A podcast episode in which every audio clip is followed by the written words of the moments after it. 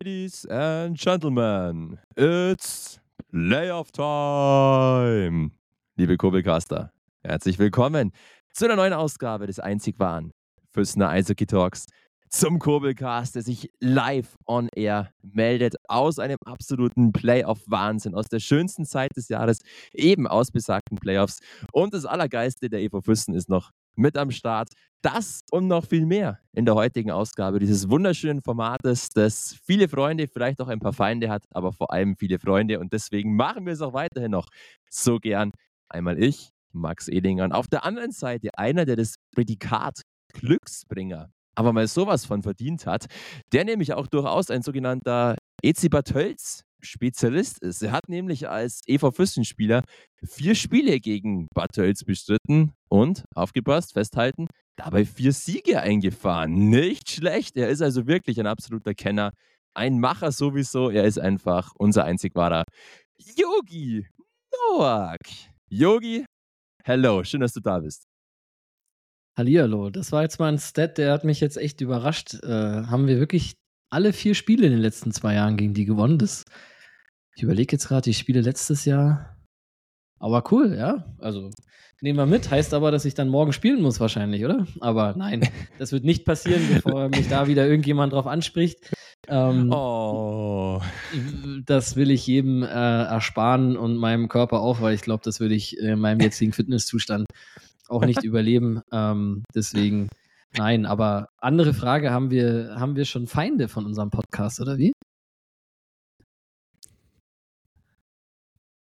Weil du vorhin meintest, dass es äh, Freunde und Feinde gibt? Also man kriegt ja sowohl das positive als auch das negative Feedback, deswegen vielleicht Freunde und Feinde. Aber was ich noch mal ganz kurz davor sagen wollte, vielleicht ist es bei dir mehr Zustand als Fitness. Im Moment kann man vielleicht durchaus darüber streiten. Auf alle Fälle erweiterst du noch das Skillset am Start. Und ja, tatsächlich, es stimmt wirklich, du hast vier Spiele als Spieler bestritten, davon vier Siege. Als Verantwortlicher quasi hinter der Bande hast du bisher sechs Spiele bestritten gegen den EC Bartels, da jetzt nur zwei Siege eingefahren. Also wie gesagt, ich finde, dass du da auf alle Fälle nochmal über die Schlittschuhe nachdenken solltest solltest, weil du weißt es ja selber, gegen Routine und Klasse kannst du einfach nicht laufen und du könntest dann natürlich easy peasy mithalten. Also vielleicht wäre es dann doch nochmal eine Option für das letzte Spiel jetzt dann. Vielleicht letzte, vielleicht aber auch das vorletzte Spiel. Man weiß es ja noch nicht ganz genau. Wir haben einiges zu besprechen heute und ich freue mich brutal auf diese Ausgabe, weil, wie schon einleitend angesprochen, es ist Playoff Time und irgendwie ist alles so gelöst und irgendwie ist alles so gehypt und so spannend und so cool einfach. Dementsprechend, wir werden dann gleich losstarten, nachdem ich dich noch einmal gefragt habe, lieber Yogi. Ich weiß, gerade eben ist sehr viel los bei dir. Jetzt mit diesen Pre-Playoffs auch noch, diese sehr komplizierte Woche. Wie geht's dem Noakschen Gemüt gerade eben? Ja, dem Gemüt geht's gut. Ähm, ist natürlich mit äh, zwei oder dann vielleicht drei Spielen in der Woche, vor allem wenn wir jetzt Sonntag noch zu Hause, gespielt haben, dann ähm, ziemlich knapp oder bleibt nicht so viel äh, Zeit für anderes, die wir aber natürlich auch brauchen, um die kommende Saison dann auch schon vorzubereiten. Ähm, deswegen sind die Tage wieder sehr, sehr lang und äh, gehen dann meistens auch oder wird meistens auch sehr spät. Aber auf der anderen Seite ist es ja auch ähm, die schönste Zeit des Jahres und äh, ich bin ganz, ganz stolz auf unsere Jungs, dass die den Sack jetzt im letzten Wochenende Lange zugemacht Tage, haben. Viel zu ähm, tun. Und sich da selber belohnt haben äh, mit den Pre-Playoffs, yes. auch wenn jetzt gestern das erste Spiel leider äh, verloren ging. Aber ähm, alles in allem äh, nehme ich dann gerne eine Woche äh, mit ein bisschen mehr zu tun ähm, mhm. in, den, in Kauf. Ich glaube, das nimmst du in Kauf, das nehmen auch viele Fans dann doch in Kauf, obwohl ich echt ganz, ganz viel Unmut auch über diesen Pre-Playoff-Modus jetzt mitgekriegt und gelesen habe, über den Spielplan, der ja wirklich dieses Jahr sehr ungünstig daherkommt. Darüber werden wir gleich noch reden. Erstmal wollen wir nochmal hochleben lassen, das vergangene Wochenende, das endlich mal das war, was wir schon seit Wochen immer getippt haben, nämlich ein Sechs-Punkte-Wochenende Zwei Siege, einmal gegen Bayreuth, einmal zu Hause gegen Deckendorf und das hat gereicht, der Überwissen. Und das ist vielleicht das Obercoole, hat es aus eigener Kraft geschafft, jetzt diese Pre-Playoffs zu erreichen und darauf kann man jetzt rückblickend auch einfach nur noch stolz sein. Der Druck war definitiv da nach dieser dann doch ein bisschen enttäuschenden Niederlage gegen Bad Tölz da unter der Woche. Da waren die Köpfe so ein kleines bisschen down. Das Team ist sowas von aufgestanden, hat also dieses Vereinskredo, steh auf, wie du am Boden bist nicht nur verinnerlicht, sondern auch echt gelebt. Und so hat man es geschafft. Das Saisonziel ist erreicht. Der Fürsten auf den letzten Drücker in die Pre-Playoffs geslidet.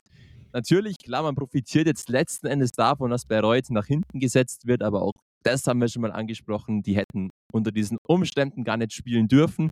Und somit, auch in Anbetracht der Tatsache, dass man jetzt beide Auswärtsspiele in Bayreuth gewonnen hat, finde ich, dass auch eine sportliche Rechtfertigung für diese Teilnahme an den Pre-Playoffs vorliegt. Und man muss ja auch nochmal sagen, es war also dieses Duell zwischen Füssen und Passau um die Pre-Playoffs. Über die gesamte Saison gesehen, finde ich, auch wenn jetzt Passau zum Schluss noch mehr Flow am Start hatte, war der EV Füssen durchaus besser. Und deswegen hat man sich es vielleicht verdient, obwohl die Blackhawks, auch da ziehe ich jetzt nochmal ganz kurz meine wunderschöne blaue Mütze, so, da ziehe ich sie vor Passau, die haben sich wirklich brutal nochmal gefangen und unfassbar spannend gemacht, unfassbar viel Druck aufgebaut. Aber Yogi, ich glaube, du stimmst mir da durchaus zu, jetzt auch ohne Eva Füssenbrille, dass es letzten Endes einfach verdient war, dass es diese Mannschaft, diese junge Mannschaft, diese tolle Mannschaft in die, Play in die Pre-Playoffs noch geschafft hat.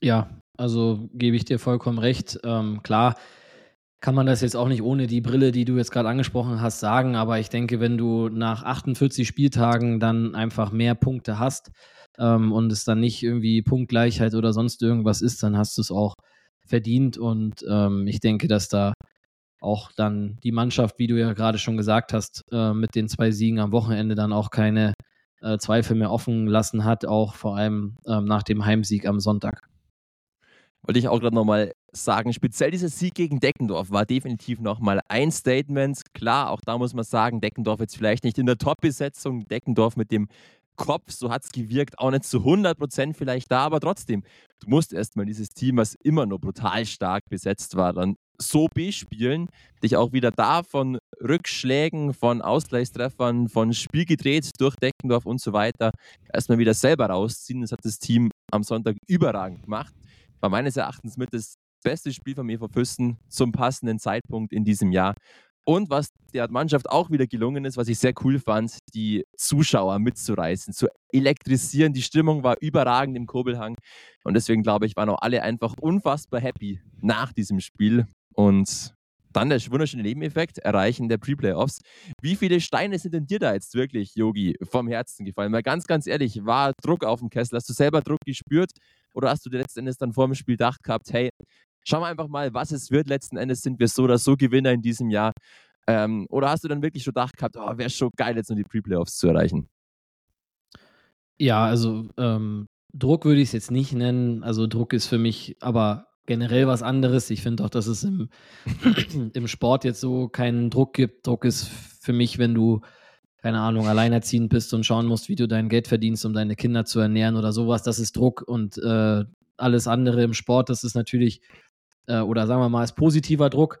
Und ähm, nee, also Druck habe ich überhaupt nicht gespürt. Mich, ich habe es einfach nur gehofft für die Jungs, weil ich ja weiß, ähm, wie sehr sie da über ein Jahr lang investieren und wie schwer es auch für die Jungs einfach war. Ähm, egal, jetzt angefangen vom Sommer, ich meine, das ist die Jungs sind halt keine Profis, die, äh, sage ich jetzt mal, wie, keine Ahnung, die Bayreuther dann einfach ihre Zelte irgendwo abschlagen äh, oder, oder wieder abbauen und woanders wieder aufschlagen. Ähm, das ist ihr Verein hier. Hier sind die, sag mal, 80 Prozent von den Jungs groß geworden. Das ist ähm, ihre Heimat. Und dann das mal so kurz auf der Kippe steht oder beziehungsweise die ganze Zeit dann auch ähm, viel mehr Erwar Erwartung und Verantwortung auf die äh, jungen Kerle und auf den Schultern lastet. Ähm, dann ist es schon echt eine Leistung zu sagen, wir haben äh, drei Teams hinter uns gelassen. Auch klar, äh, ist ja, oder habe ich ja auch schon mal gesagt, dass mir das ein bisschen zu kurz kommt mit Bayreuth, dass man sagt, naja, eigentlich wären sie ja Fünfter gewesen. Nein, eigentlich hätten sie gar nicht spielen dürfen, beziehungsweise hätten äh, oder müssten ganz unten angesiedelt werden. Und deswegen ähm, war es jetzt, also mich hat es mega gefreut für die Jungs, dass sie sich einfach selber belohnt haben, dass man jetzt diese Spiele gegen Bayreuth, äh, gegen, gegen Bad Tölz auch hat Mhm. Und ähm, da jetzt einfach auch zeigen kann, ähm, was, man, was man drauf hat und mal sehen, äh, wie weit es dann noch geht. Und das freut mich einfach ähm, für die Jungs und auch natürlich auch für die Fans, weil auch die gestern äh, wieder in Bad Tölz da äh, was abgerissen haben, brutal. Und ähm, das macht natürlich auch für alle Beteiligten Spaß, wenn es wirklich Spiele sind, wo es wirklich um was geht. Und deswegen ähm, freue ich mich mega und äh, freue mich vor allem auf morgen, aufs Heimspiel. Hm. einer, der zur Freude der Fans, zur Freude von allen Eishockey-Beobachtern am vergangenen Wochenende auch wieder zurückgekehrt ist, nämlich Philippe Bourroublé, der Monsieur von mir so liebevoll genannt. Der hat es sehr ähnlich beschrieben wie du. Der hat auch gesagt, nach dem Sieg gegen Deckendorf, all das, was jetzt noch kommt, ist einfach Zusatz, ist einfach geiler, macht einfach unfassbar viel Spaß. Und genau diesen Effekt, dieses einfach jetzt nochmal Spaß haben und nochmal ein paar besondere Spiele erleben, das hat sich dieses Team sowas von verdient. Und ich hoffe, dass die Spieler es auch weiterhin Vollgas genießen können. Und wie du sagst, die Playoffs haben eh immer eigene Gesetze und da gilt einfach das, was über die Hauptrunde war, zu großen Teilen einfach nimmer und es kann ganz anders laufen und dementsprechend, wohin die Reise geht, wir werden es sehen. Das Spiel gestern war eine gute Überleitung von dir, auch da wollen wir nochmal ganz kurz zu sprechen kommen. Tölz hatte zumindest ergebnistechnisch lange alles selbst in der Hand, lag dann zwischenzeitlich mit 5 zu 0 vorne. EV Füssen dann hinten raus nochmal sehr viel Druck generiert, bis auf 3 zu 5 herangekommen. Am Ende steht dann diese 3 zu 5 Niederlage fest. Wie hast du das Spiel in Tölz gesehen, das erste von vielleicht drei möglichen Pre-Playoff-Partien? Ja, also wie befürchtet in Anführungszeichen, also haben wir jetzt natürlich nicht, oder ich jetzt nicht mit den Spielern so drüber geredet, aber mit dem Johanni vor allem, ähm, dass wir wahrscheinlich erstmal Lehrgeld zahlen müssen in den ersten Drittel oder den ersten zehn Minuten, weil wir einfach so eine junge Mannschaft haben, die diese Erfahrung jetzt zum ersten Mal gemacht haben. Weil letztes Jahr, wenn man die Pre-Playoffs sieht gegen Lindau, klar hatten wir auch Heimrecht, das ist auch nochmal was völlig anderes, wenn du das erste Spiel zu Hause hast, was wir dann auch verloren haben, aber äh, wenn du nach Lindau fährst, das kannst du natürlich nicht vergleichen mit einer ähm, Hackab Show Arena in, in Bad Tölz und vor allem auch nicht von der Mannschaft her, die ähm, mit Axel Kamera dann natürlich ja eigentlich schon seit Wochen Playoff Eishockey spielt ähm, und dann ganz anders aus der Kabine rauskommt. Und das war eigentlich das, was in, am Ende gestern das Spiel entschieden hat, ähm, dass wir einfach nicht so richtig äh, ja, von Anfang an da waren, beziehungsweise überrascht waren, glaube ich, von der Atmosphäre, auch von der anderen Spielweise. Playoff Eishockey ist einfach was anderes. Aber ähm, nachdem der Johanni dann ähm, kurz sage ich mal, was umgestellt hat, hat es dann ja auch eigentlich sehr gut funktioniert. Und je länger das Spiel lief, umso besser sind wir dann reingekommen. Na klar, die Tore kamen dann natürlich äh, zu spät, aber ähm, ich denke, dass da, äh, dass wir da auf jeden Fall Hoffnung für morgen auch äh, knüpfen können. Jetzt weiß jeder, ähm, wie gespielt wird, was passiert und, ähm, und zu Hause ist es immer noch eine, eine ganz andere Geschichte. So schaut es nämlich aus. Und ich finde auch, dass letzten Endes ja Tölz dann durchaus verdient gestern gewonnen hat, aber das ist trotzdem, und das war bisher bei allen Duellen mit den Tölzer Löwen in diesem Jahr so, der EV Füssen nicht durchgehend chancenlos war, sondern vielleicht einfach aus den wenigen Chancen, die sich geboten haben, zu wenig gemacht haben. Und vielleicht, wie gesagt, läuft es dann am morgigen Heimspiel besser aus, EV Füssen Sicht. Dazu dann aber gleich später noch viel, viel mehr und in aller Ausführlichkeit was ich bloß auch noch mal ganz kurz festhalten wollte, ich musste zu 150.000 Prozent recht geben. Du kannst einfach diese Pre-Playoff-Serie vom letzten Jahr gegen Lindau nicht mit der diesjährigen gegen Bad Tölz vergleichen. Die Lindauer sind damals wirklich eher auf dem absteigenden Ast in die Pre-Playoffs noch reingerutscht. Tölz jetzt ja wirklich seit Wochen eigentlich eher im Aufschwung oder streichen wir das eher wirklich im Aufschwung. Dazu mit Axel Kamera einfach aus so einem Playoff erfahrenen Coach. Es sind auf alle Fälle deutlich schwierigere Voraussetzungen in diesem Jahr. Und dementsprechend sollte man vielleicht die Erwartungen so ein kleines bisschen realistischer anpassen. Aber ich glaube, das weiß jeder, der es einigermaßen mit Füßen Eishockey hält und der so ein bisschen auch Eishockey-Expertise hat, ganz gut einzuschätzen. Wir wollen ganz kurz, bevor es dann wieder in die tollen Eishockey-Thematiken reingeht, nochmal auf den Kader vom EV Füssen blicken. Kader-Update, dafür bist du natürlich auch zuständig, unser lieber Dr. Nowak. Und die schönste Nachricht, die du uns beschert hast, da haben einfach deine heilenden Kräfte Wunder bewirkt. Philippe Bourroublé ist, wie bereits angesprochen, zurückgekehrt und er hat einfach sofort einen massiven Impact auf das Team gehabt. Wurde am Sonntag Man of the Match im Powerplay auch. Da ist eine ganz andere Dynamik drin. Echt krass, was einfach ein so ein Spieler ausmachen kann. Wir haben weiterhin unseren Langzeitverletzten Leon Sivic, genauso wie Max Bleicher, die in diesem Jahr höchstwahrscheinlich nicht mehr auf dem Eis auftauchen werden. Tobi Bader war jetzt angeschlagen ähm, übers Wochenende hinweg. Da kannst du uns gerne nochmal ein kleines Update geben. Akioma hat am Sonntag auch nicht gespielt. Gestern war er wieder am Start. Wie ist so allgemein einfach weiterhin noch die Krankenakte? Sind Verletzungen auch seit dem gestrigen Spiel nochmal dazugekommen? Dr. Noack. Also ich kann das eigentlich sehr kurz machen und sagen, dass es in den Playoffs gibt es keine Verletzten und keine Kranken und äh, da wird morgen jeder ähm, auf, auf dem Eis stehen, der kann. Also, ähm, und dabei belasse ich es jetzt auch, weil die Tölzer bestimmt auch gerne den Kurbelcast hören. Und äh, nicht, dass da dann noch irgendeiner irgendeinen Vorteil ähm, draus zieht. Und nur kurz zu dem, was du vorher gesagt hast, ähm, ist jetzt nicht äh, äh, disrekt oder, oder irgendwie ähm, respektlos gegenüber Lindau oder gegen Höchstadt, aber ich denke, dass einfach nee. so ein Duell ähm, gegen den, gegen den EC Bad Tölz, äh, die auch in ein paar Jahren 100 Jahre alt werden, ähm, hat einfach eine andere Strahlkraft und ist eigentlich auch das, was meiner Meinung nach die Oberliga so attraktiv macht, dass es halt diese alten Duelle, die es schon gefühlt vor 100 Jahren gab, gegen Tölz, gegen Garmisch, einfach ähm, gibt. Und wenn man da dann auch noch ähm, Playoff-Serien äh, spielen kann, dann ähm, weiß ich nicht, mich freut das als äh, ja irgendwo Traditionsliebhaber im Eishockey. Natürlich. Wir teilen eine grundsätzliche nicht gegen solche Teams aus.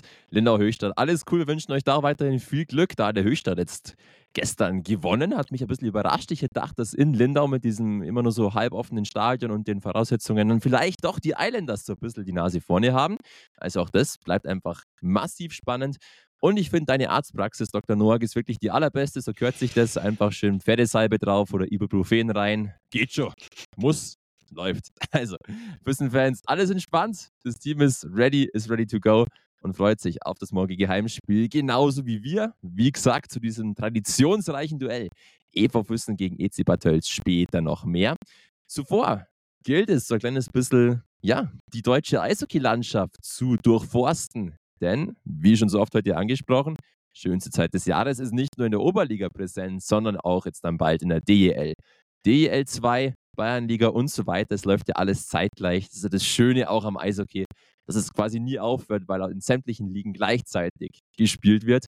Und weil wir jetzt ja auch durchaus langsam so ein kleines bisschen Frühlingsgefühle erleben, heute jetzt zum Beispiel nicht unbedingt, heute ist eher grau und eklig draußen, aber grundsätzlich der Frühling bricht bald an, heißt für alle Geschäftsleute unter uns, Winterschlussverkauf. Und Winterschlussverkauf heißt Prozente verteilen.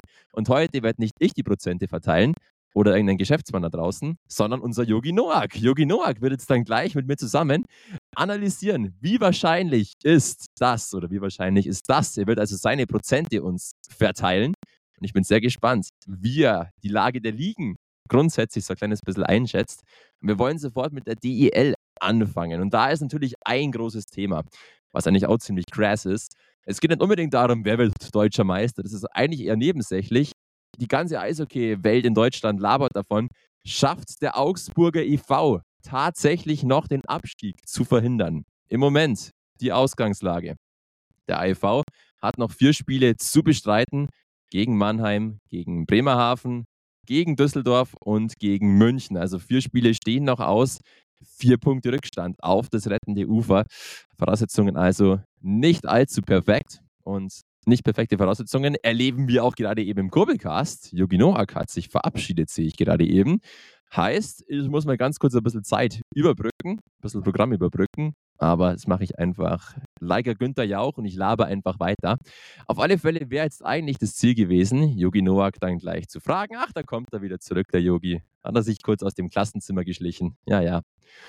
Yogi, ähm, ich habe jetzt ein bisschen Zeit überbrückt tatsächlich für dich, gar kein Problem. Share, letzte Woche hab's ich verkackt. Diese Woche bist du mal ganz kurz raus. Das ist einfach ausgleichende Gerechtigkeit quasi.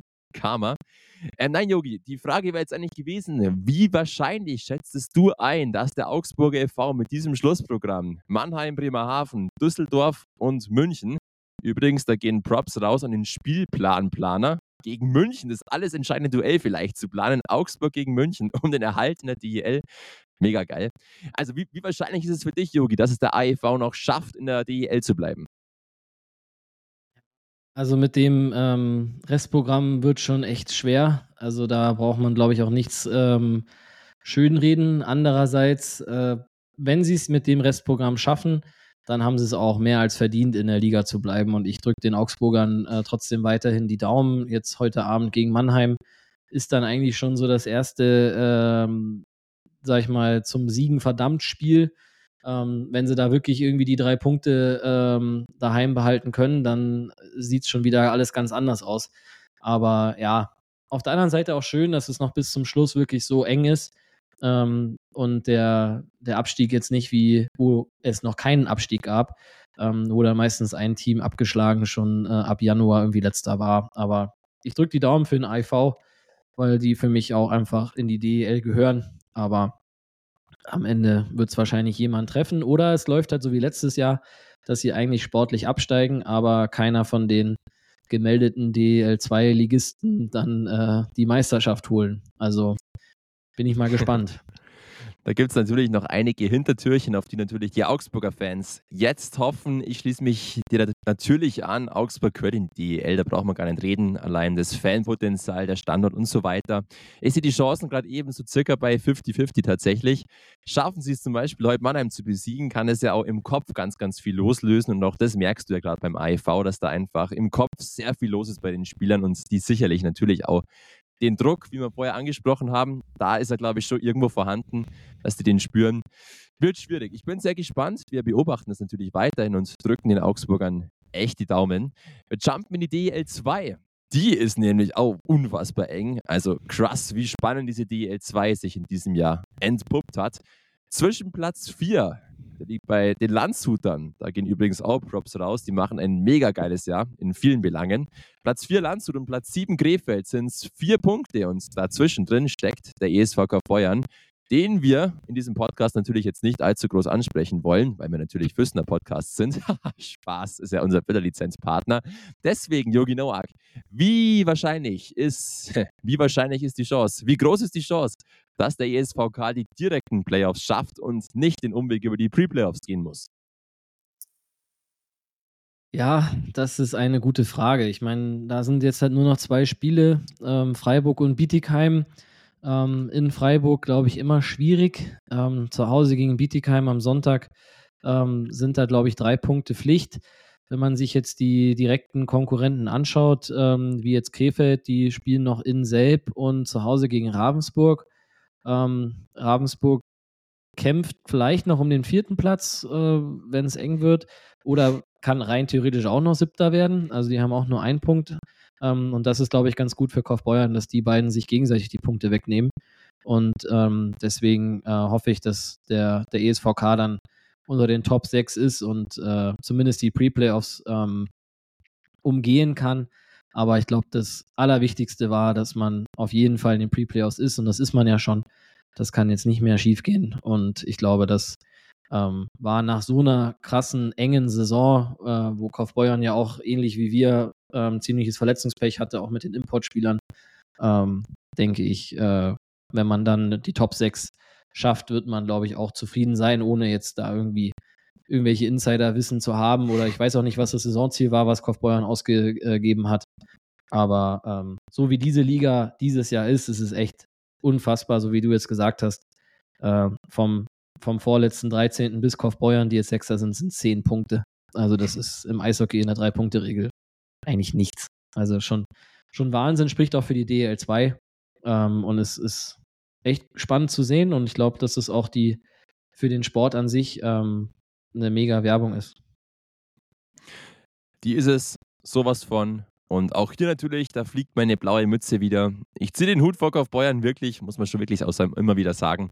Die machen da einen super Job, generell auch als Verein. Und sich da in den Top 6 zu etablieren mit Vereinen, die trotzdem nochmal einen deutlich höheren Etat auch fahren, noch mehr Möglichkeiten haben, es ist, glaube ich, wirklich aller Ehren wert. Und ich bin der Meinung, dass die Wahrscheinlichkeit, dass sie es direkt in die Playoffs schaffen, bei über 50 Prozent liegt, zu circa 60, 70, sage ich jetzt einfach mal. Das Restprogramm stimmt für die Kaufbeurer. Allgemein auch in den letzten Jahren immer waren sie hinten raus immer sehr stark, der ESVK. Deshalb ESV Kaufbeuern Playoffs, meiner Ansicht nach. Wir bleiben ganz kurz noch in der DEL 2, das ist schon angesprochen. Zwischen Platz 8, den Lausitzer Füchsen, und Platz 13, Selb, sind es nur sechs Punkte. Heißt, theoretisch könnte Selb als im Moment Vorletzter noch in die Pre-Playoffs ganz vorne reinrutschen. Und da ist jetzt noch meine Frage, weil wir uns ja hier so ein bisschen im erweiterten Oberland befinden. Wie wahrscheinlich siehst du es, dass die Rosenheimer die Pre-Playoffs schaffen und nicht in die Playdowns müssen? Ja, haben natürlich jetzt äh, am Freitag müssen sie nach Kassel, die ja ihren Trainer ähm, entlassen haben, wirst du wahrscheinlich auch später noch ähm, berichten, denke ich. Du bist so ähm, weise und ah, du weißt einfach, du kennst mich zu gut. Ähm, und dann haben sie Sonntag ein Heimspiel gegen Freiburg, wo wahrscheinlich äh, wieder ausverkauftes Haus wird. Also ich rechne jetzt mal bei äh, Rosenheim mit drei Punkten. Und wenn du dir die Mannschaften drumherum anschaust, ähm, Bad Nauheim spielt gegen Dresden und gegen Landshut. Ähm, Dresden ist direkt darunter, ähm, haben nur noch ein Spiel gegen Bad Nauheim. Ähm, also ich glaube, Dresden wird, glaube ich, nicht um die Pre-Playoffs rumkommen. Ähm, und Freiburg, wie jetzt gerade schon angesprochen, gegen Kaufbeuern und gegen Rosenheim. Machbare Gegner, wo man jetzt auch 50-50 wahrscheinlich ist, ähm, obwohl, glaube ich, in Rosenheim sehr schwer wird. Also, ich, mich würde es freuen für, für Rosenheim, wenn sie es schaffen, weil ich finde, der Standort hat sich über die letzten Jahre das einfach auch verdient und ist auch völlig zu Recht jetzt dort. Und ähm, deswegen, ja, irgendjemand wird es treffen, der es wahrscheinlich in Anführungszeichen nicht verdient hat, aber so ist der Sport nun mal. Und ähm, was dann für mich noch viel interessanter wird oder viel schlimmer ist, ist eigentlich diese Playdown-Regelung, äh, dass man, dass nicht jeder gleich viel ähm, Siege braucht dann in diesen, äh, in diesen Runden. Und das ist dann, glaube ich, noch ähm, ganz, ganz wichtig. Wer wird Elfter, wer wird Zwölfter, wer hat dann diese Vorteile gegenüber dem anderen, vor allem 12 gegen 13. Ähm, das wird dann schon, schon ganz wichtig, wer dann da auch Heimrecht hat. Aber sowas von. Und ja, liebe Caster, wir sind eigentlich ja immer eher so Oberliga zentriert, aber ganz ehrlich, diese DEL 2 ist so spannend, so eng, die hat noch so viele Geschichten zu schreiben, deswegen werden wir die auch in den kommenden Tagen und Wochen weiterverfolgen. Und ich sehe es genauso wie du. Star Bulls Rosenheim sind ein DEL 2 Team und werden, so setze ich mich oder so lege ich mich jetzt mal fest, in die Pre-Playoffs kommen sind dann schon mal die größten Sorgen los, können noch ein paar Extraspiele genießen. Und dann haben wir Landshut, Kaufbeuern und Rosenheim im Playoff-Modus. Und was dann unten passiert, sehr spannend, was allgemein mit Bietigheim passiert. Auch das ist ja wirklich sehr, sehr spannend. Da hört man ja auch sämtliche Gerüchte in die verschiedensten Richtungen, wo dann die landen, sollten sie absteigen und so weiter und so weiter. Spannend bleibt es auf alle Fälle. Und spannend ist es sowas von auch natürlich in der schönsten Liga der Welt, der Oberliga. Yeah. Und dann natürlich die allererste Frage: Wie hoch ist die Wahrscheinlichkeit, dass der EV Füssen die Hannover Scorpions rasiert? Spaß beiseite natürlich jetzt erstmal nicht, so weit sind wir noch nicht. Aber, lieber Yogi Noak, ich werde jetzt dann gleich die aktuellen Pre-Playoff-Begegnungen sowie jetzt schon feststehenden Playoff-Begegnungen vorlesen und du nennst mir bitte bloß einfach den Namen des Teams, das du hier im Vorteil siehst. Bist du ready für die Schnellschießrunde? Ja. Hm, ich räusper nämlich mal ganz kurz. Hm. Let's go. Replay-Off-Serie. Im Norden, Leipzig oder Herne? Leipzig. Okay. Erfurt oder Rostock? Erfurt. Mhm. würde ich auch genauso tippen. Und Lindau oder Höchstadt? Boah, das ist schwer, aber ich sag Höchstadt. Ich glaube jetzt auch nach dem Sieg gestern macht es Höchstadt. Tölz Füssen, reden wir später. Alles in Ordnung. Wir gehen auf die jetzt schon feststehenden Playoff-Begegnungen. Deckendorf oder Hamm? Deckendorf. Jo, same. Essen oder Peiting? Essen. Mhm. Ich würde auf Essen tippen. Memmingen oder Halle? Halle. Ja, ich auch. Oh Mann, ey, wild. Hannover Indians oder SC Rüstersee? Ähm, Indiens. Ja, ich auch. Oh Mann, ey, langweilig. Das ist mega langweilig bei uns. Weiden oder Herne bzw. Rostock? Ja, Weiden. Ja, gut, das ist jetzt auch nicht so easy. Äh, nicht so easy, das ist auch relativ easy. Ähm, Heilbronn oder das Duell Leipzig-Erfurt? Heilbronn. Ja, denke ich auch. Und Tilburg gegen entweder Tölz oder Lindau? Boah, also ähm, da die Tölzer gegen uns herausfliegen, spielt dann Tilburg gegen Lindau und dann kommt Tilburg weiter.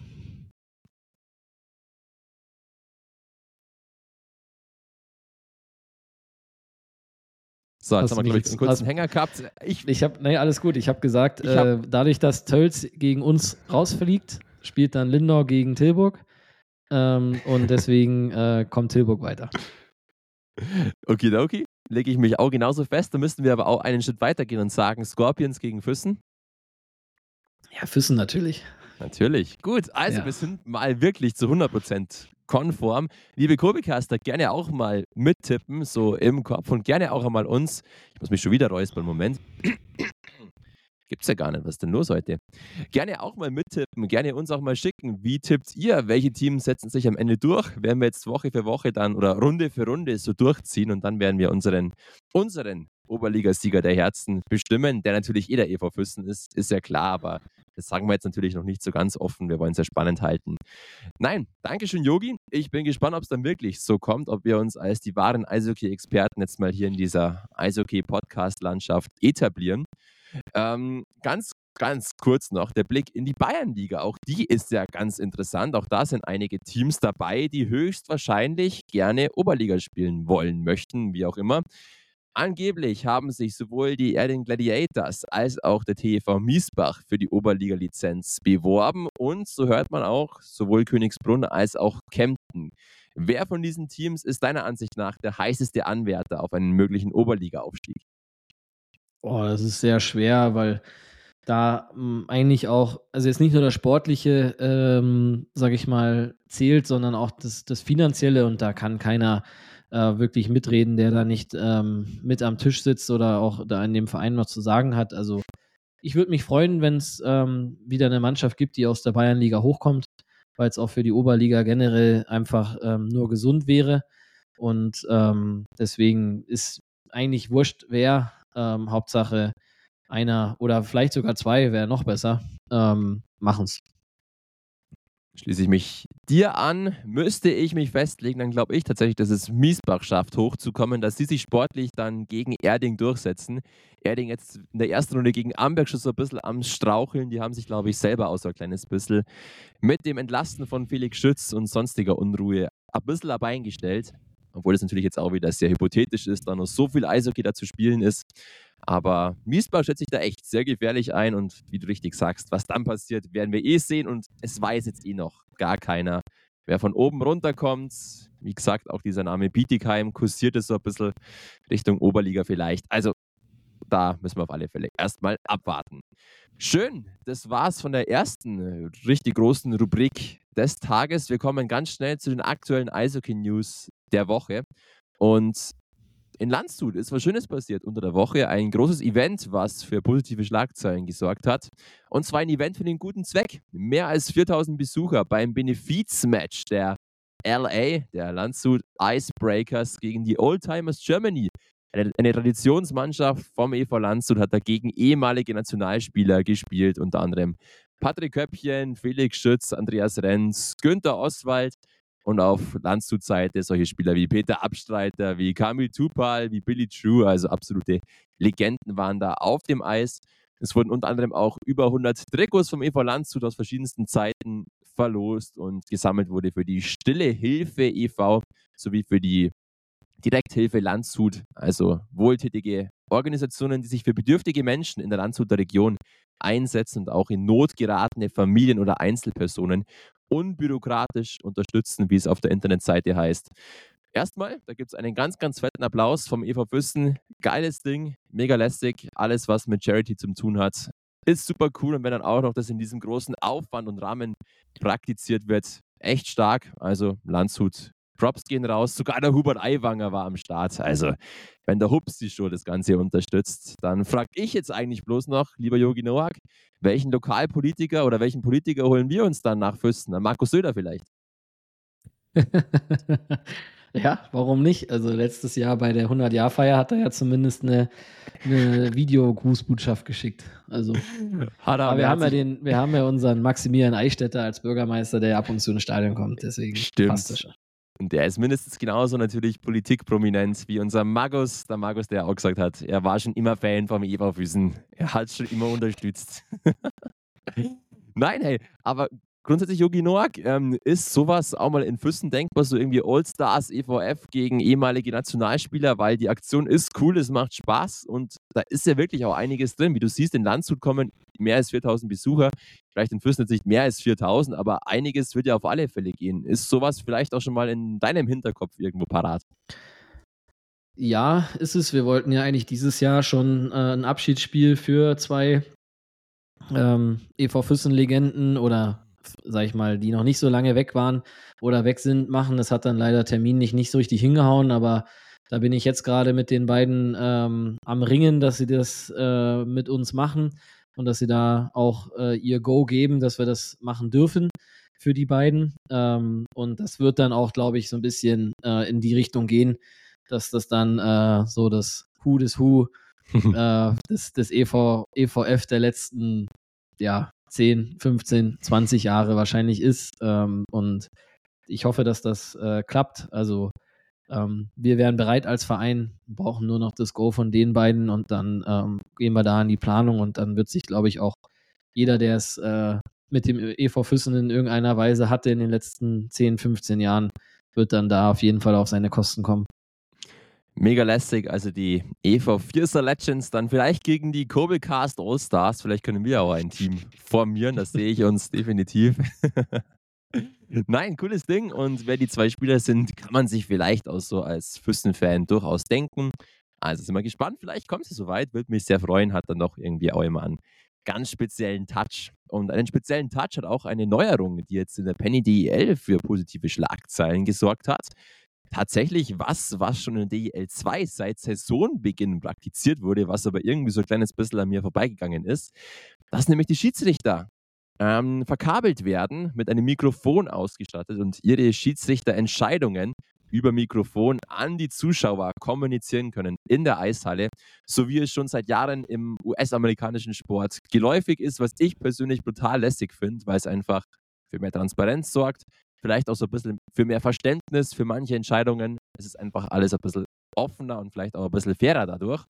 Am Wochenende wurde es Augsburg gegen Wolfsburg zum ersten Mal in der DEL praktiziert, wurde positiv aufgenommen und in der DEL 2, wie gesagt, schon seit Saisonbeginn am Laufen.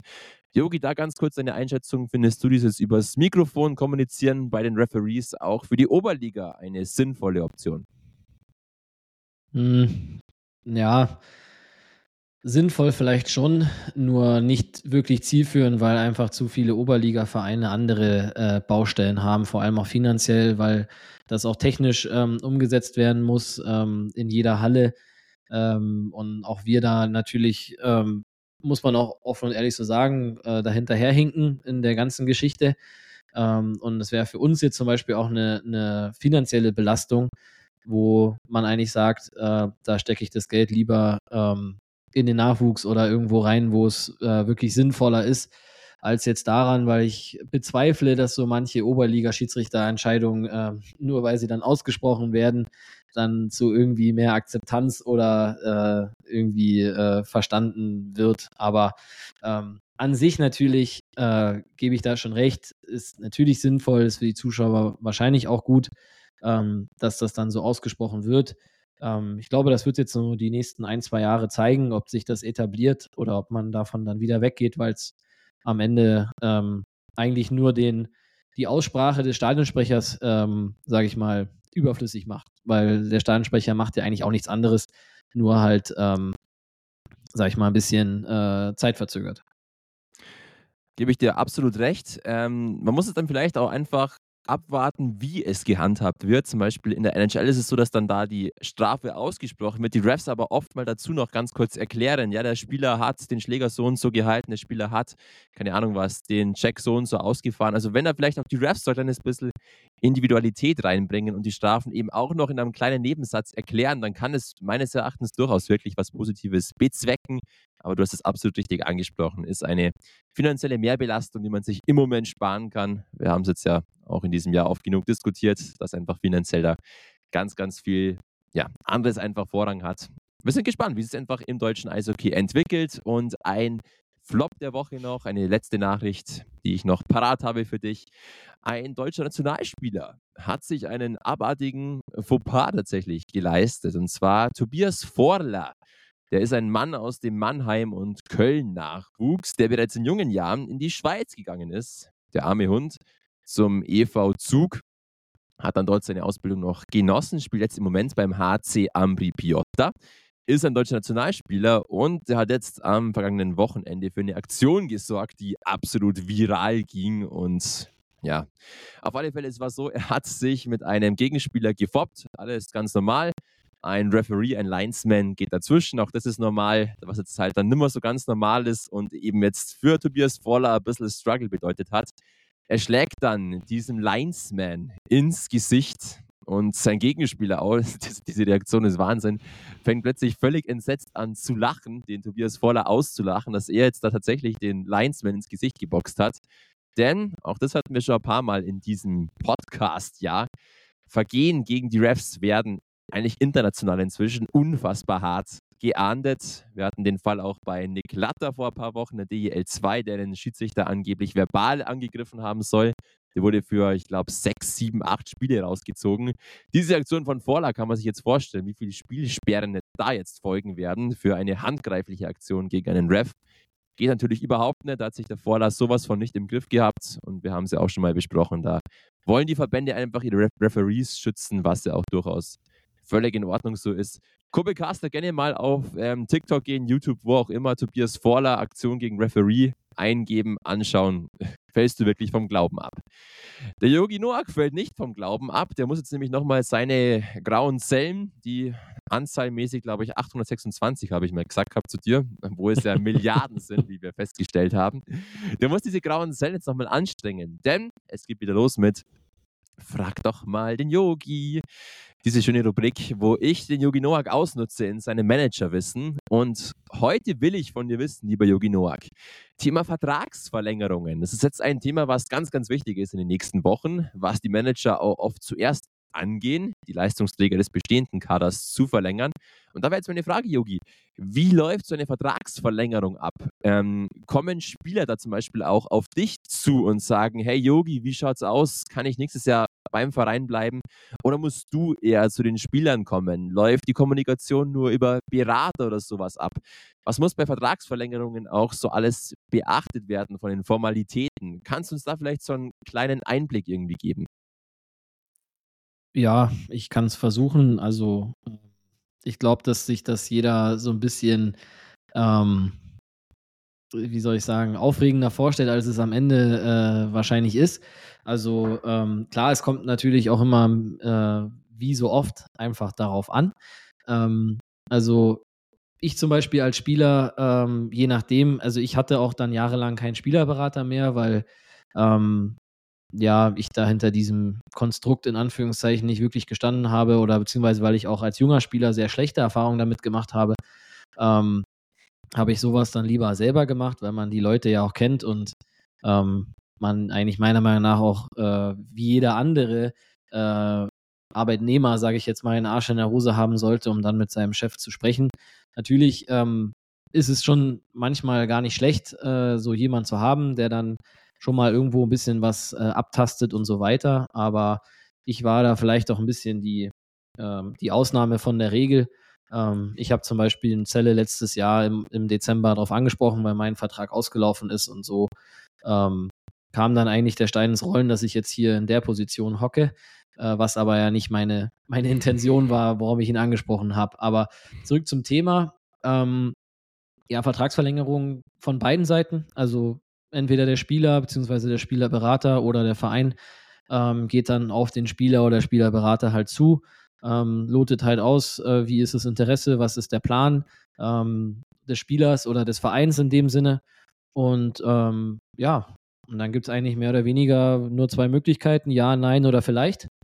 Und äh, von da aus geht man dann quasi weiter, ähm, verhandelt und äh, schließt dann entweder einen neuen Vertrag ab oder halt nicht.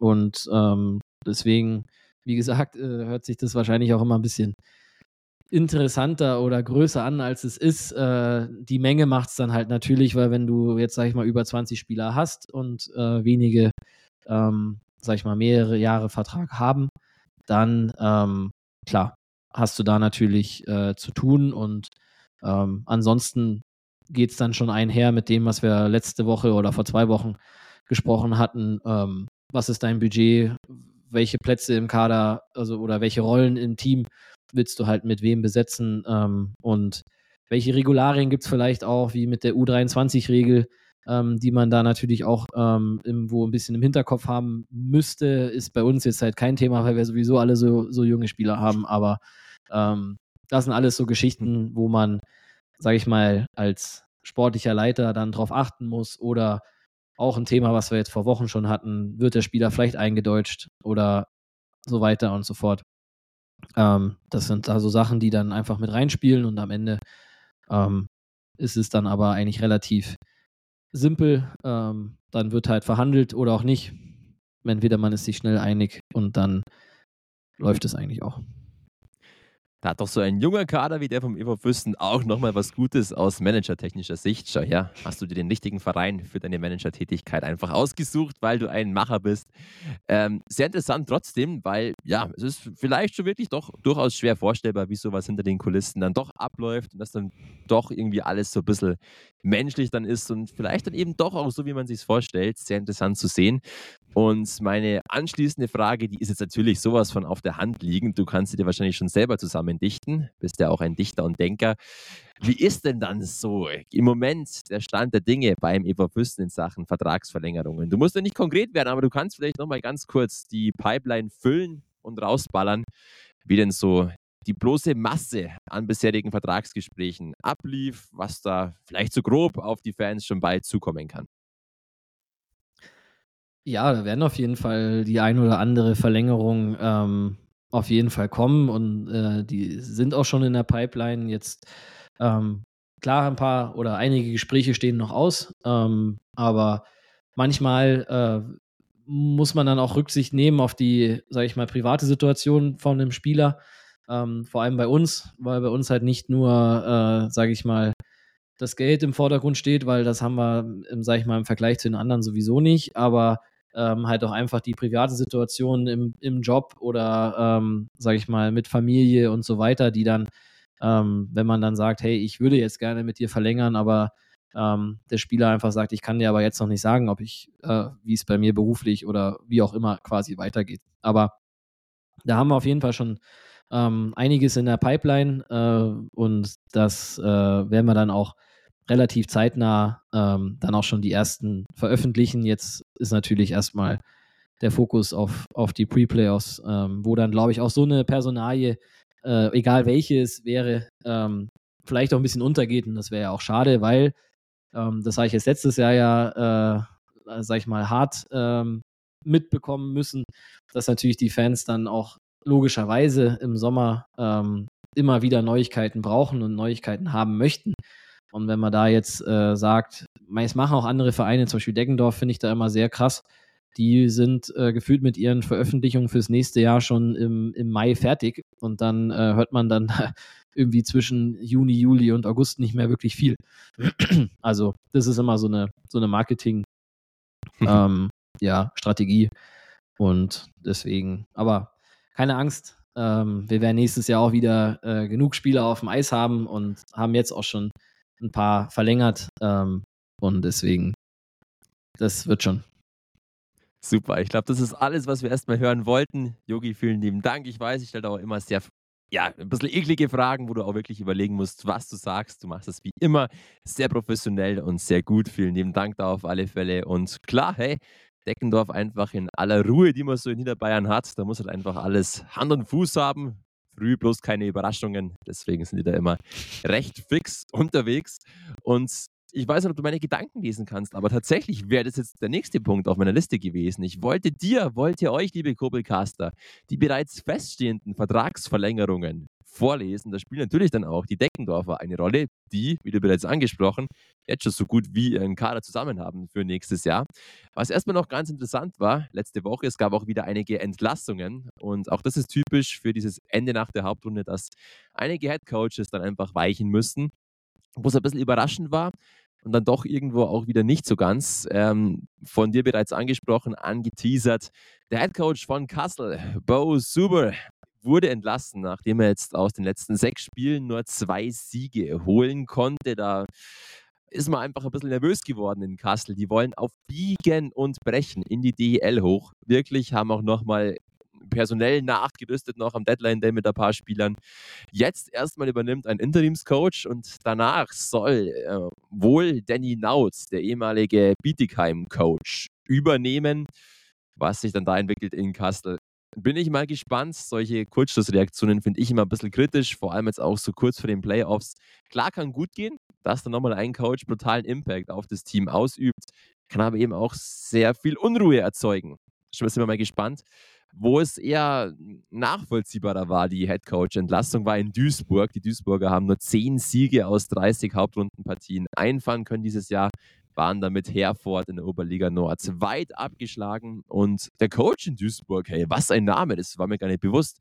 Der Christoph Schubi Schubert war Headcoach in Duisburg, ist wirklich an mir vorbeigegangen. Ein Mann, der mal locker flockig 315 NHL-Spiele absolviert hat, über 300 DEL-Spiele. Der Schubi, eine lebende Hamburg-Legende. Leider Gottes jetzt in Duisburg als Headcoach in Anführungszeichen gescheitert, hat einfach nicht so ganz sein wollen. Also Duisburg auch auf der Suche nach einem neuen Coach für nächstes Jahr. Vertragsverlängerungen in Passau. David Seidel, der Topscorer der Passauer, bleibt an Bord. Der andere Topscorer bei den Passauern, nämlich Liam Blackburn dagegen, verlässt Passau, tut sehr weh, beendet nämlich seine Karriere. Liam, alles Gute, liebe Grüße gehen raus vom Kobelhagen an dich. Lange jetzt dann doch Gast auch in der Oberliga gewesen, auch in der Bayernliga lange. Toller Typ, alles Gute für dein weiteres Live. Ansonsten, wir gehen nach Deckendorf rüber, nach Niederbayern. Der Marco Basler hat dort seinen Vertrag verlängert und ebenfalls, und das ist natürlich durch die Decke gegangen, Timo Bielmeier hat gesagt, ich stehe zu meinem Wort. Als ich 2021 nach Deckendorf kam, habe ich gesagt, ich mag hier bleiben, ich mag hier was aufbauen. Verlängert seinen Vertrag vorzeitig bis 2027, der Timo Bielmeier. Unfassbar. Zwei Jahre jetzt in Folge nach Stats der beste Keeper der Oberliga und nicht nur nach Stats, sondern auch nach Expertenmeinung, so wie ich eine natürlich habe oder auch unser Fast-Keeper Yogi Noak. Einmal war er ja als Keeper auf dem Eis, ich habe es nicht vergessen. Dazu zu Timo Pielmeier, aber nächste Woche noch ein bisschen mehr. Da werden wir dann nämlich die Top-Spieler des Jahres küren, der Hauptrunde küren. Also da unsere persönlichen Golden Globes verleihen und da wird Timo Pielmeier eine Rolle spielen. In Heilbronn hat Corey Mapes den Vertrag verlängert, auch der der Topscorer. Ebenso in Bad Tobi Pipunen, der Finne, auch der Topscorer, bleibt an Bord. Ebenfalls der Topscorer von Tilburg, das ist der Ex-Kaufbeurer, Brandon Gressel. Und ein Transfer gab es auch noch, der jetzt im Nachhinein erst rauskam. Nochmal ein Spieler von Bayreuth, nämlich Thomas Nuss, ist nach Weißwasser gewechselt. Also so viel.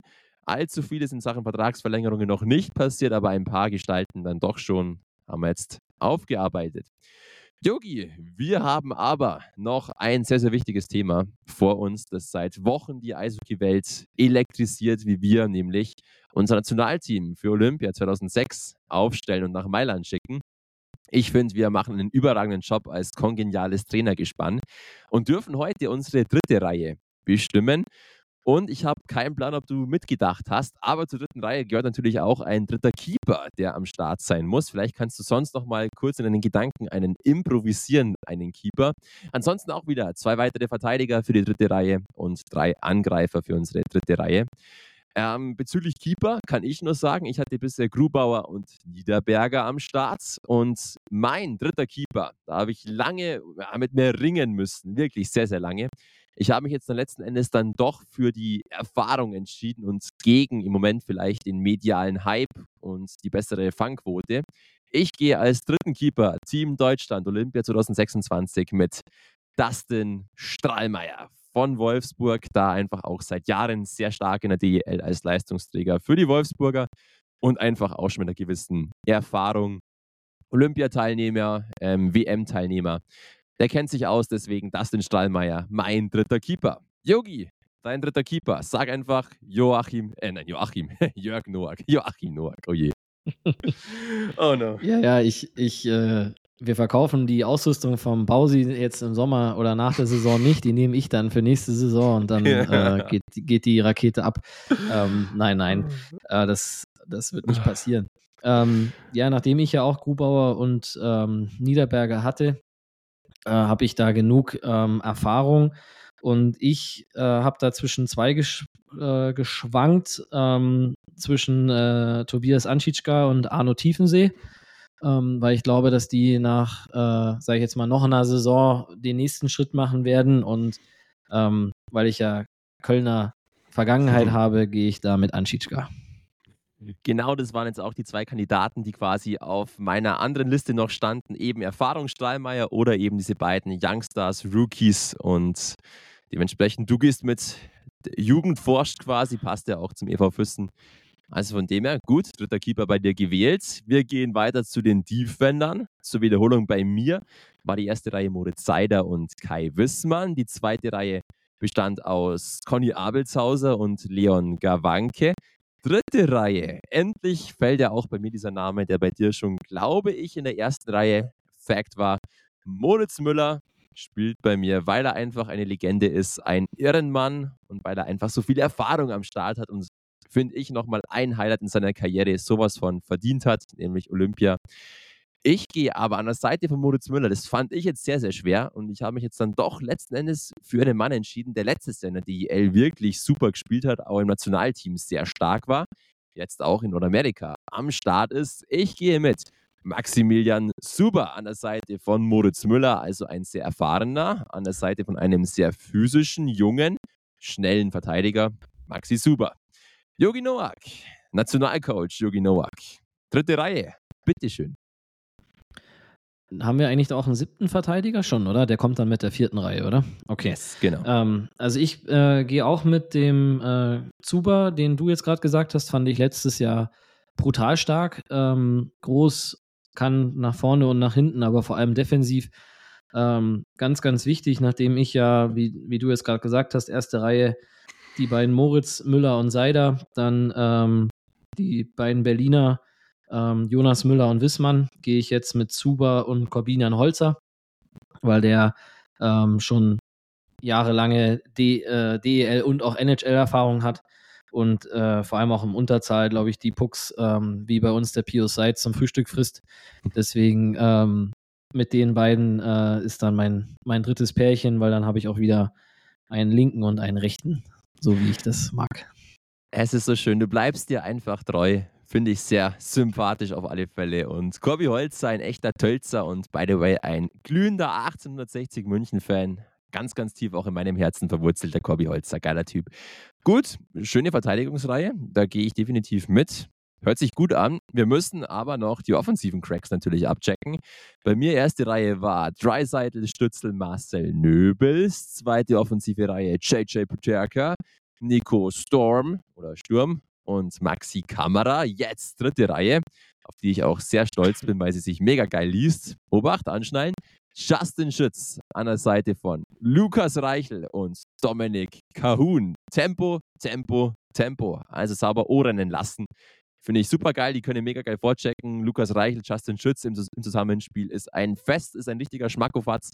Und Dominik Kahun sowieso für mich ein kleines bisschen underrated Spieler, der es leider Gottes nicht geschafft hat, sich in der NHL durchzusetzen, der aber in der Schweiz wirklich überragend spielt. Da die Schweizer Liga aber nicht so medial präsent ist, geht es immer so ein kleines bisschen unter. Du hattest ihn letzte Woche schon in deiner dritten Reihe, in deiner zweiten Reihe natürlich, Entschuldigung. Also Schütz neben Reichel und Kahun. Dr. Noack, it's your turn. Ja, nur um es auch nochmal, äh, also meine erste Reihe Dreiseitel, Peterka, Stützle. Zweite Reihe Michaelis, Kahun und äh, Parker Tumi. Dritte Reihe, ähm, da ich mir jetzt echt schwer getan, ob ich die als dritte oder als vierte Reihe mache, aber da die dritte Reihe ja vielleicht noch so ein bisschen Secondary Scoring sein soll, ähm, gehe ich da mit der äh, Meisterreihe von vor zwei Jahren aus Berlin ähm, mit ähm, Reichel, Nöbels und Föderl. Da kann man, glaube ich, auch nichts falsch machen. Auch das liest sich gut. Die sind super eingespielt, waren bei Berlin das Maß aller Dinge. Schön. Also ich glaube, unsere beiden Nationalteams würden sich ja dann das Gold und Silber untereinander aufteilen. Also ich glaube, da sind wir auf einem guten Weg, definitiv. Ich bin sehr gespannt auf nächste Woche, wo wir dann das Top-Team Deutschland abschließen werden. Und dann bin ich noch umso gespannter, wie dann die Kurbelcaster unsere Teams einschätzen. Dürft ihr dann gerne raten. Da bin ich dann eh für eine kurze Insta-Abfrage vielleicht. Vielleicht können wir das irgendwie etablieren. Welches Nationalteam, mit welchem würdet ihr gehen? Dann können wir mal schauen, ob Herr Edinger oder Herr Noack die, ja, wer da wirklich der Nationalcoach ist. Von den Kurbelcastern quasi gewählt. Stimmt, genau. Das machen wir auf jeden Fall. Ähm, nur damit ich mich für nächste Woche gut vorbereiten kann. Ähm, wie viel extra Stürmer? Wenn wir schon einen siebten Verteidiger nehmen, dann werden wir wahrscheinlich noch die, die auf der Tribüne bleiben müssen, wahrscheinlich auch. Also machen wir noch eine fünfte Reihe oder nur ein extra Stürmer oder was, Was hätte der hm. Herr Edinger gerne für sein Fantasy-Team? Welche Schweinerl hätten es denn gerne? Ja, du, hey. Letzten Endes, Yogi, ich mache das, was du sagst, wie im echten Leben halt auch. genau. Ja, nein, dann machen wir, machen wir fünf Reihen, weil es ist ja ein langes Turnier und vor allem äh, weiß man ja nie, hofft man natürlich nicht, dass sich da irgendjemand verletzt, aber vielleicht wird auch mal jemand gesperrt oder so. Also ich wäre dafür, wenn wir, wenn wir sieben Verteidiger und äh, fünf Sturm so nehmen, weil genau. die habe ich jetzt schon Gut, zusammen. Passt. Also. Ja, Natürlich, machen wir so. Wenn du eh schon wieder vorschnell quasi geschossen hast, dann müssen wir das eh so machen. Läuft. Ich freue mich sehr auf die nächste Woche. Ah, es ist ein Fest. Und ein Fest ist wie immer auch natürlich unsere Oberliga Süd. Und es gibt noch einmal, letztes Hauptrundenwochenende ist hinter uns, noch einmal die Oberliga Oscars der Woche, die ich wieder feierlich verleihe. Ich schmeiß mich wieder mal in mein imaginäres Sakko, richte mir das lange wellende Haar und verkünde die heutigen Oscars der Woche. Und mal wieder geht die schönste Klatsche der Woche. Dieses Mal natürlich wie immer auch mit einem kleinen Augenzwinkern und ein bisschen Sarkasmus an Passau, die gegen Weiden dann dieses entscheidende Spiel leider Gottes aus Blackhawks sich dann 4 zu 11 verloren haben. Nochmal an dieser Stelle Passau, trotzdem Glückwunsch für diese Saison, für dieses Jahr, für den Druck, den ihr dann nochmal hinten raus ausgeübt habt. Das hätte, glaube ich, nicht jedes Team dann auf diese Art und Weise nochmal so hinbekommen. Diese Klatsche gibt es dann trotzdem noch. Welchen Oscar ich sonst noch verleihe? Ganz klar, den für die krankeste Achterbahnfahrt in diesem Jahr. Und diese Achterbahnfahrt haben einige Teams durchgemacht, aber ich finde es immer wieder sehr beachtlich, wie viel man im Memmingen Achterbahn fährt. Da gewinnt man gegen Deckendorf, da gewinnt man deutlich gegen Bad Tölz verliert dann gegen Passau und zweimal gegen Lindau und gerade noch so in Overtime gewinnt man dann gegen Bayreuth. Also Memmingen auch auf der Suche nach der Form und auch deswegen, so haben sie auch Jogi Noak und ich getippt, glaube ich nicht, dass es dafür einen tiefen Playoff-Run ausreichen wird. Und den Oscar für das geilste Feeling, für das breiteste Grinsen, für die beste Teamleistung, einfach für die größte Geilheit generell, der geht natürlich an den einzig wahren EV Füssen für dieses mega starke Wochenende, wo man nochmal alles gegeben hat und nochmal alles rausgerissen hat. Der schönste Oscar des Jahres geht natürlich wohin? Klar, in den Kurbelhagen. So viel zu den Oscars der Woche. Nächste Woche dann die Individual-Oscars des Jahres, also die Spieler, die einen Oscar für verschiedenste Leistungen verdient haben. Vielleicht darf der Yogi Noak da auch eine kleine Laudatio halten oder einen Preis entgegennehmen. Ich glaube, da habe ich was Kleines vorbereitet. Und jetzt, Yogi Noak, und das finde ich jetzt mal richtig schön, haben wir immer noch ganz, ganz viel und genug Zeit, um uns dem Highlight des Jahres aus EV Sicht zu widmen, nämlich der Pre-Playoff-Partie gegen den EC Bad Tölz am morgigen Donnerstag und vielleicht sogar nochmal am Freitag die dritte Partie, die ja durchaus auch im Bereich des Möglichen liegt. Eva Füssen gegen Bad Tölz. Und bevor ich jetzt da in die ganzen historischen Facts reinballer, ich habe mir natürlich wieder tausend Sachen rausgeschrieben, weil ich es einfach geil finde. Yogi, ganz kurz noch, deine Ansicht. Was ist für dich Playoff Eishockey? Du hast es auch einige Male in deinem Leben gespielt. Wir haben es auch schon mal gehört in dieser Podcast-Ära du warst immer recht erfolgreich in deiner ähm, Spielerkarriere, was die Playoffs anbelangt, zumindest von deinen persönlichen Punkten her, die du erzielt hast.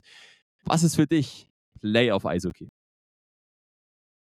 Ähm, boah, schwer in Worte zu äh, fassen, um ehrlich zu sein, auch wenn ich oft äh, mich hier immer um Hals und Kragen rede. Ähm, irgendwo Emotionen, Leidenschaft, aber auch ähm, diese, äh, sag ich mal, Bruderschaft, wenn man es jetzt so nennen will, also dieser Teamgeist, dass man in den Playoffs vor allem ähm, als Team wirklich eine komplette Einheit sein muss, um dort zu gewinnen. Ähm, das, die Zeiten sind einfach vorbei, dass äh, da Einzelspieler oder eine Reihe ähm, irgendwelche, äh, sag ich mal, Playoff-Serien entschieden haben. Und das hat es für mich immer als Spieler so ausgemacht, auch letztes Jahr, ähm, was man dann auch in solchen Runden dann auch an so Achterbahnfahrten halt einfach hat, wenn man jetzt zum Beispiel die Pre-Playoff-Serie letztes Jahr, weil die jetzt natürlich auch noch vielen wahrscheinlich sehr präsent ist, ähm, man spielt nicht so gut, wie man will, man ist vielleicht ein bisschen verkrampft im ersten Heimspiel, verliert das dann auch, ähm, verliert aber in dem Spiel dann noch ähm, Janne Seppinen als, äh, sage ich mal, äh, Center oder der ersten Reihe als Ausländer. Ähm, Karl Zimmermann bricht sich das äh, Schulter-Eckgelenk in dem Spiel. ähm, dann ist man schon so schon eigentlich sehr äh, dezimiert gewesen. Fährt dann nach Lindau im ersten Wechsel, äh, fällt Juli Straub aus, der dann, ähm, dann mit einem Krankenwagen ins, ins Krankenhaus musste und auf einmal stehst du da und denkst du so, hey, okay, was ist jetzt auf einmal los? Ähm, aber dass man dann trotzdem den Weg findet, irgendwie ähm, ein Spiel zu gewinnen über Kampf, über Leidenschaft und über Teamgeist, dass dann, keine Ahnung, ich dann einfach Stürmer gespielt habe, ähm, das ist dann völlig egal, wer was spielt, sondern sag ich mal, dass das Spiel oder dass das Spiel gewonnen wird und die Mannschaft einfach vorne steht. Und das fand ich immer ähm, klar, es sollte das in jedem Spiel so sein. Es ist ein Teamsport, aber vor allem in den Spielen ähm, war das immer das, was äh, das Salz in der Suppe war und warum es vor allem auch so viel Spaß gemacht hat. Natürlich das Drumherum, viele Zuschauer, gute Stimmung und so weiter, das macht natürlich auch Spaß, obwohl man dann auch sagen muss, ähm, dass dich, also mich jetzt zum Beispiel, ähm, das natürlich schon gepusht hat, aber wenn du dann wirklich 100.000 Prozent in dem Spiel bist, ist es schon oder muss schon was wirklich Außergewöhnliches sein von der Stimmung her, dass du auf einmal sagst, wow, was ist jetzt hier los? Aber das ist auch das Coole, so wie jetzt gestern.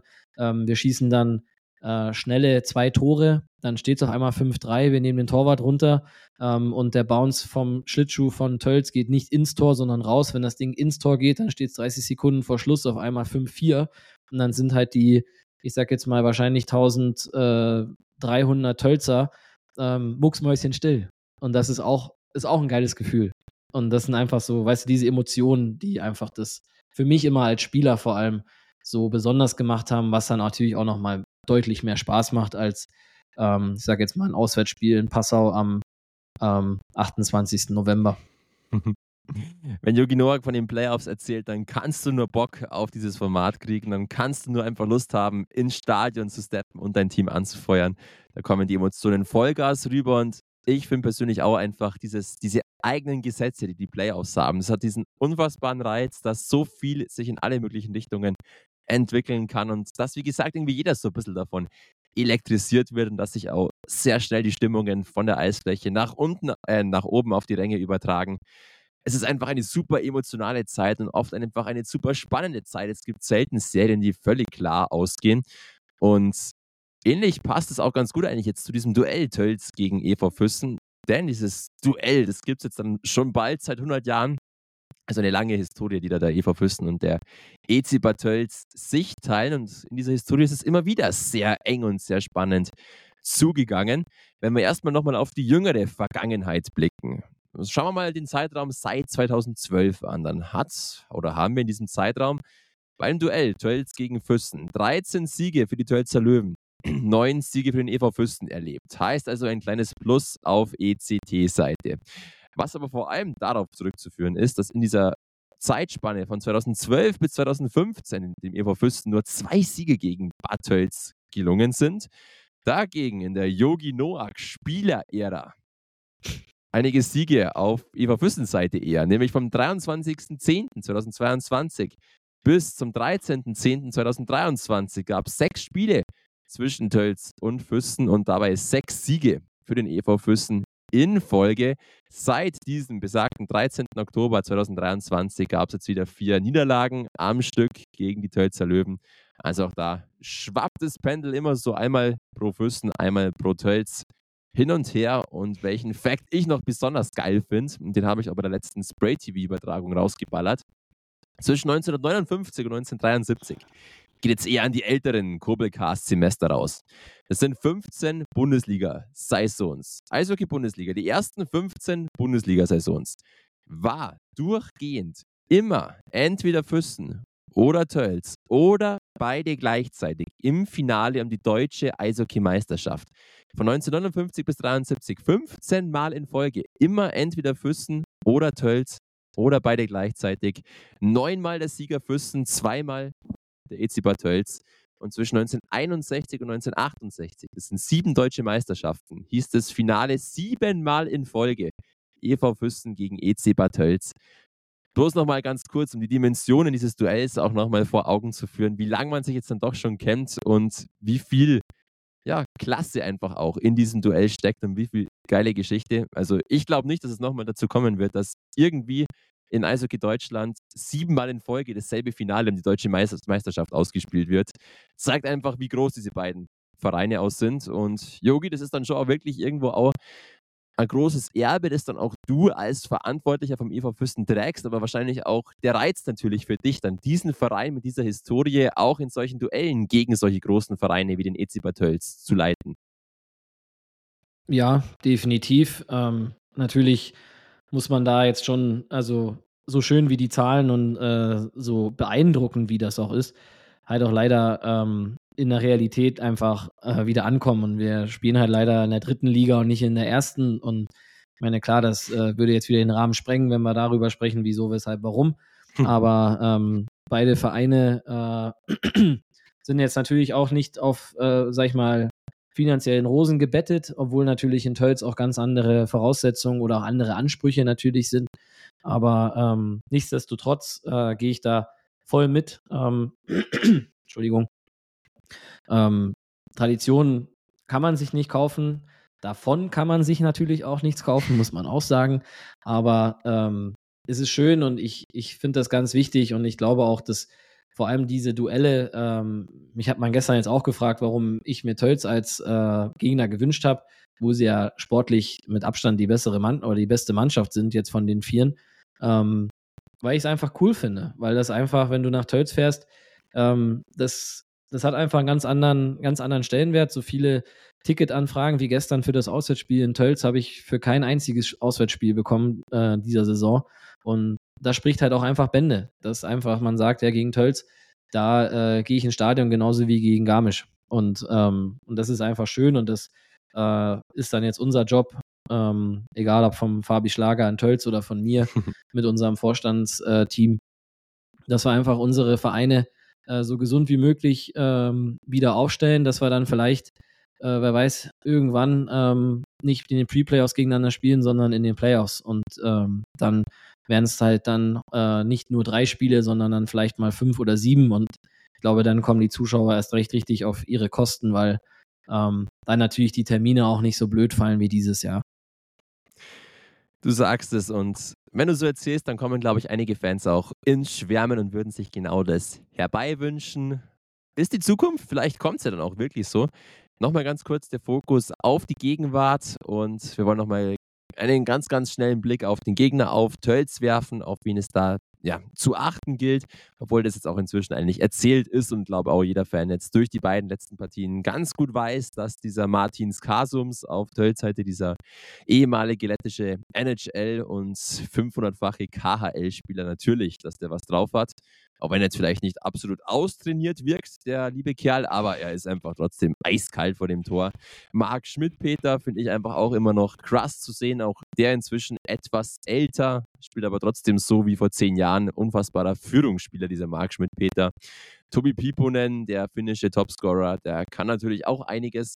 Und ich finde auch diese Reihe aus, in Anführungszeichen, jetzt mal ganz blöd gesagt, aber No-Names beim ähm, EC Bad Tölz, wie Fisekis, der jetzt aus Peißenberg gekommen ist, Bauer und auch deine Namensvetter, Noak, natürlich kein No-Name, weil Noak spricht für Qualität, sorry.